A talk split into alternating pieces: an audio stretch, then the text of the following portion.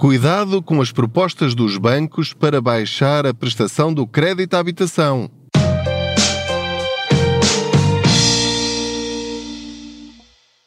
Olá, eu sou o Pedro Anderson, jornalista especializado em finanças pessoais e aproveito as minhas viagens de carro para falar consigo sobre dinheiro. Não ligo aos barulhos, às buzinadelas, ao motor, ao pisca-pisca.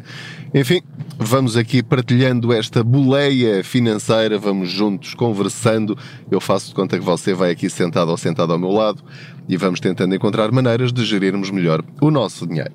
Como sabe, a Euribor está a preços, está a preços não, está a níveis uh, inimagináveis uh, face aos últimos uh, 7, 8, 9 anos. Uh, isto porquê?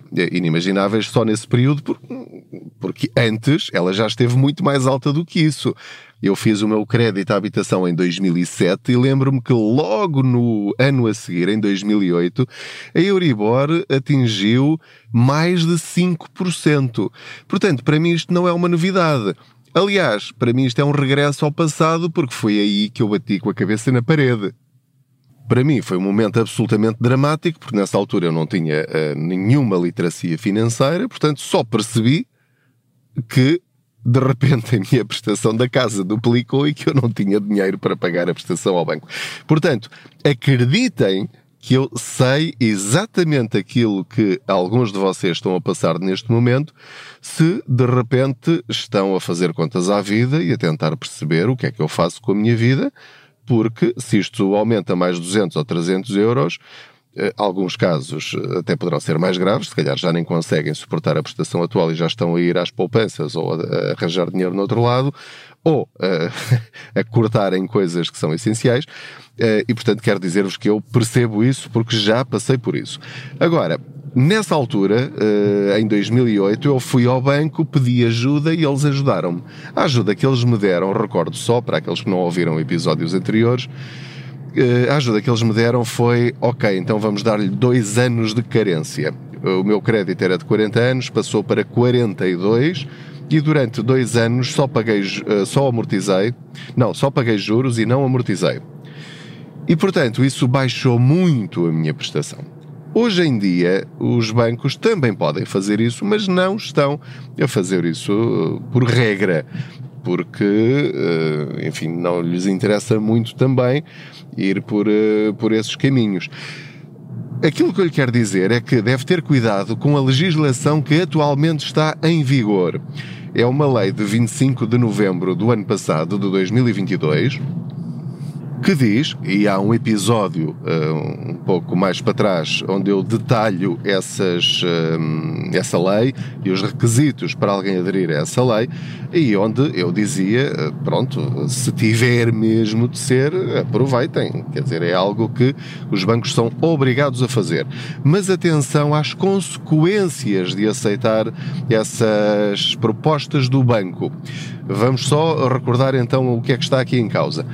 Qualquer uh, cliente bancário que, por causa do aumento da Euribor, independentemente da taxa ser a 3 meses, 6 meses ou um ano, que uh, de repente a pessoa fique com uma taxa de esforço de pelo menos 36%, o banco é obrigado por lei a analisar essa situação, a contactar o cliente e a propor-lhe uma solução que a pessoa possa aceitar ou que pelo menos apresentar uma solução. Depois a pessoa pode não aceitar, pode arranjar uma contraproposta, pode dizer que não, que não consegue, pode dizer que não, não estou interessado.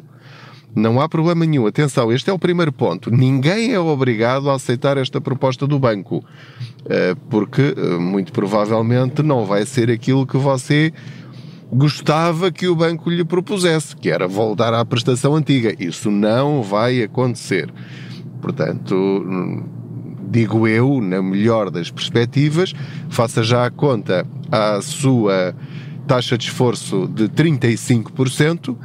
Aquilo que você vai ter de fazer é pegar nos seus rendimentos da sua família, do seu agregado familiar, do ano passado, do IRS, dividir por eh, 14 meses, e aquilo que lhe der são os vossos rendimentos. Depois vai dividir uh, pelo valor dos créditos, todos os créditos que tem. Que é do crédito à habitação, crédito automóvel, cartões de crédito, se estiver a pagar mensalmente, crédito pessoal, enfim, eh, todos os créditos que tiver. Não inclui outras despesas, como seguros, etc, etc, etc. E, portanto, isso vai dar a sua taxa de esforço. Tem também um vídeo onde explico com a minha máquina de calcular no, no YouTube, no canal Pedro Anderson Contas Poupança, eh, e portanto pode lá ver, eu explico exatamente como é que isso se faz, eh, vá lá dar uma espreita dela se quiser. Para ser mais prático. Hum, o que eu lhe quero dizer é que é, essa será provavelmente a prestação que ficará a pagar depois de andar ali a ver qual será a melhor proposta do banco ou a soma de várias propostas do banco e vocês podem até nem chegar a acordo eh, e podem chegar à conclusão de que o seu caso não tem solução e que vai ter de entrar em insolvência. Espero que isso nunca aconteça consigo. Isto é no pior cenário possível, ou seja, eh, há um limite até onde os bancos podem ir, porque o próprio Banco de Portugal impõe determinadas regras, portanto, eles não podem dar-lhe um crédito até aos 120 anos, não é? Portanto, há, há que ter noção da, das limitações das propostas dos bancos. Agora vamos às consequências, que é, independentemente uh, do que aconteça, se você aceitar a proposta do banco no âmbito deste decreto-lei específico que os obriga a vos contactar, eles vão acionar o PARI. O PARI é um programa de antecipação de entrada em insolvência e está previsto por lei quem entrar em pari, que é o que está associado a este decreto-lei e a esta proposta específica dos bancos neste contexto, vai ficar registado na chamada lista negra do Banco de Portugal, que não é nenhuma lista negra, portanto é só para você entender o que é que isto significa. Significa que até acabar o seu crédito à habitação, ou seja, se acabar o, o, o, seu crédito aos 80 anos, ou aos 70, ou aos 65, uh, eh, até acabar esse crédito, vai lá ficar isso registado. Que você é um cliente de risco. O que é que isto implica? Implica que, muito provavelmente, vai ter muitas dificuldades em conseguir um crédito no seu próprio banco ou noutro banco qualquer, noutra financeira qualquer, para, por exemplo, comprar um carro. Se quiser comprar um carro, vai ter muitas dificuldades em conseguir esse crédito. Se quiser comprar um, um frigorífico a prestações, muito provavelmente não vai conseguir. Se tiver cartões de crédito, pode acontecer, teoricamente, cortarem-lhe os cartões de crédito e nunca mais lhe fazerem um cartão de crédito. Porquê? Porque você é um cliente de risco. Portanto, como já está a ver, isto tem implicações eh, sérias e, e tem de ter isto em muita atenção. Isto para lhe dizer o quê? Evite. Isto é uh, o, o meu conselho que você não tem de seguir e você tem de pensar pela sua própria cabeça. Repare, para baixar a sua prestação em 25 ou 30 euros ou 40 euros, você tem de ter plena consciência dos riscos que pode estar a correr. Portanto, faça todas estas perguntas, tudo isto que eu lhe estou a dizer agora, você confirme junto do seu banco, eventualmente até por escrito. Manda um e-mail e pergunta olha, quais são exatamente a lista das consequências que eu poderei ter caso aceite esta vossa proposta. Aceite se realmente estiver em grandes dificuldades. Porque é melhor esta proposta do que entrar em insolvência. Porque se entrar em insolvência pessoal, bem, aí são anos e anos e anos de travessia no deserto. E, portanto, não queira ir por aí. Portanto, esta é uma solução, mas tem de ter esta plena consciência das consequências de entrar em Paris. Portanto, é este o ponto que eu quero que sublinhe. Pergunte se vai entrar em Paris. Este é, é, é o primeiro ponto que eu quero que você fixe. Agora quero dizer-lhe qual é a alternativa e mesmo assim também tem um risco, que é negocie com o banco, mas sem entrar no Paris. é assim, quais são as possibilidades que nós temos de fazer uma renegociação regular, uma reestruturação regular do meu crédito à habitação, sem entrar então no tal pari. O que é que isto implica? Implica, por exemplo, eles reduzirem o spread, eh, implica fazerem outras coisas. Tudo o que mexa em prazos, esqueça. Muito provavelmente isso vai ser considerado uma reestruturação não regular e, portanto, vai entrar então no, no tal programa PARI. Mas tente garantir que faça o que fizer, se chegarem a acordo, não vai entrar então neste programa específico. Vai ser uma coisa entre vocês. Qual é o perigo disto? É que o seu crédito vai ser registado na mesma como renegociado, portanto, vai ter uma renegociação regular. Só que há um problema. É que há alguns bancos quando vão ver o seu mapa de responsabilidades de crédito ou quando vão consultar, enfim, o seu cadastro, vamos chamar-lhe assim, embora esteja tudo bem, há bancos que não conseguem informaticamente ou algoritmicamente eh, distinguir entre uma renegociação regular ou uma renegociação irregular porque há mesmo o risco de incumprimento. Só lhes aparece lá reestruturação, ou renegociação, ou renegociado. E isso pode criar-lhe problemas em várias instituições bancárias ou financeiras. E aí, o que é que pode acontecer? Você fez tudo bem, o banco até pode ter feito tudo bem, o seu banco, mas é daquelas coisas que acontecem na vida em que paga, entre aspas, o justo pelo pecador. Portanto, também tem de perceber que isso pode acontecer. Ou seja, é preso por ter cão e preso por não ter. Então, qual é a solução mais ou menos garantida? É transferir o seu crédito à habitação para outro banco. Porque aí não corre esse risco, porque sendo um novo crédito, nunca aparecerá a expressão reestruturado ou renegociado. Porquê? Porque é novo.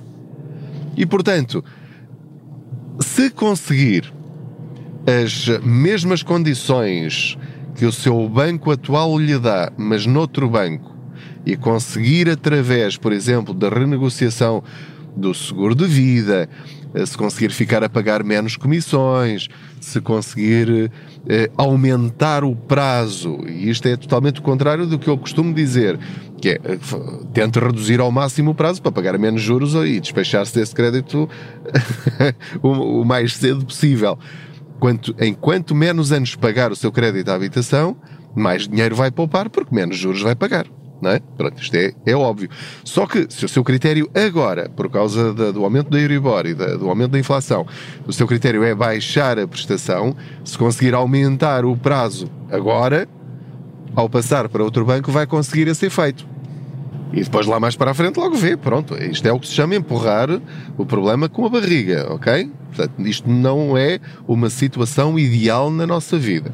Estamos a tentar conter danos, não é? Isto é contenção de danos. Porque a desgraça está feita e a Euribor ainda vai continuar a subir. Portanto, primeira opção, em resumo agora aqui deste nosso episódio, transferir o seu crédito para outro banco com melhores condições, as melhores condições possíveis. Nesse aspecto, você pode fazer isto sozinho, indo banco a banco, tentando encontrar as melhores soluções para si, eh, tentando eh, negociar o seguro de vida, já sabe que deve ser ITP e não IAD, portanto, tudo o que disser absoluto ou a, a, incapacidade absoluta e permanente, se tiver a palavra absoluta, fuja disso, não é? Fuja disso, veja qual é o que tem. Eh, tente o ITP ou IDP, também há, há seguradoras que utilizam isso, ou seja, é aquele seguro em que com eh, uma incapacidade entre 60% e 66,6% eh, fica com a casa paga. Uh, pois tem de ver as condições específicas de cada, de cada apólice, não é? Mas pronto, isso é para outro episódio. Uh, mas se conseguir reduzir as duas coisas, a prestação mensal e o seguro de vida, já vai ficar a ganhar dinheiro. Se conseguir fazer isso noutro banco, essa é a situação ideal porque não vai parar de nenhuma maneira à tal lista do, do Banco de Portugal porque mexeu no seu crédito à habitação, seja por um motivo bom, seja por um motivo mau. Deem-me só um instante, estou aqui a, a chegar ao meu local de destino. Olá, viva, tudo bem, como está? Um, e portanto, eh, isto eu, estou a, falar-lhe nisto porque uh, é uma das reportagens que, hum, que fiz para o Contas Poupança e queria partilhar convosco. Falei com um especialista e vários especialistas, mas, nomeadamente, aquele que eu entrevistei, eh, falou-me nisto de uma forma muito clara. Eh, tenha também atenção, e já vos falei nisto noutro episódio, que há bancos que querem que você compre coisas do arco da velha para baixarem o seu spread. Portanto, fará isso se você entender, se lhe compensar. Eu enfim, embora acho que seja ridículo comprar uma caixa de vinhos de de 50 euros cada uma. Estou, estou a, a, inventar o preço. Mas pagar 500 euros em, em vinhos para baixar o meu spread em, em duas décimas, enfim, eh, tenho a minha opinião sobre isso, mas se me compensar isso, se eu conseguir recuperar esse dinheiro em, em seis meses uh, ou, um, ou um ano, eu aceitaria. Quer dizer, é uma questão de fazer contas, não é? Desde que eu tenha esse dinheiro disponível. Por isso é que é importante nós termos o tal fundo de emergência, um fundo de maneio, para podermos utilizar quando, quando é necessário. E nesta altura é necessário.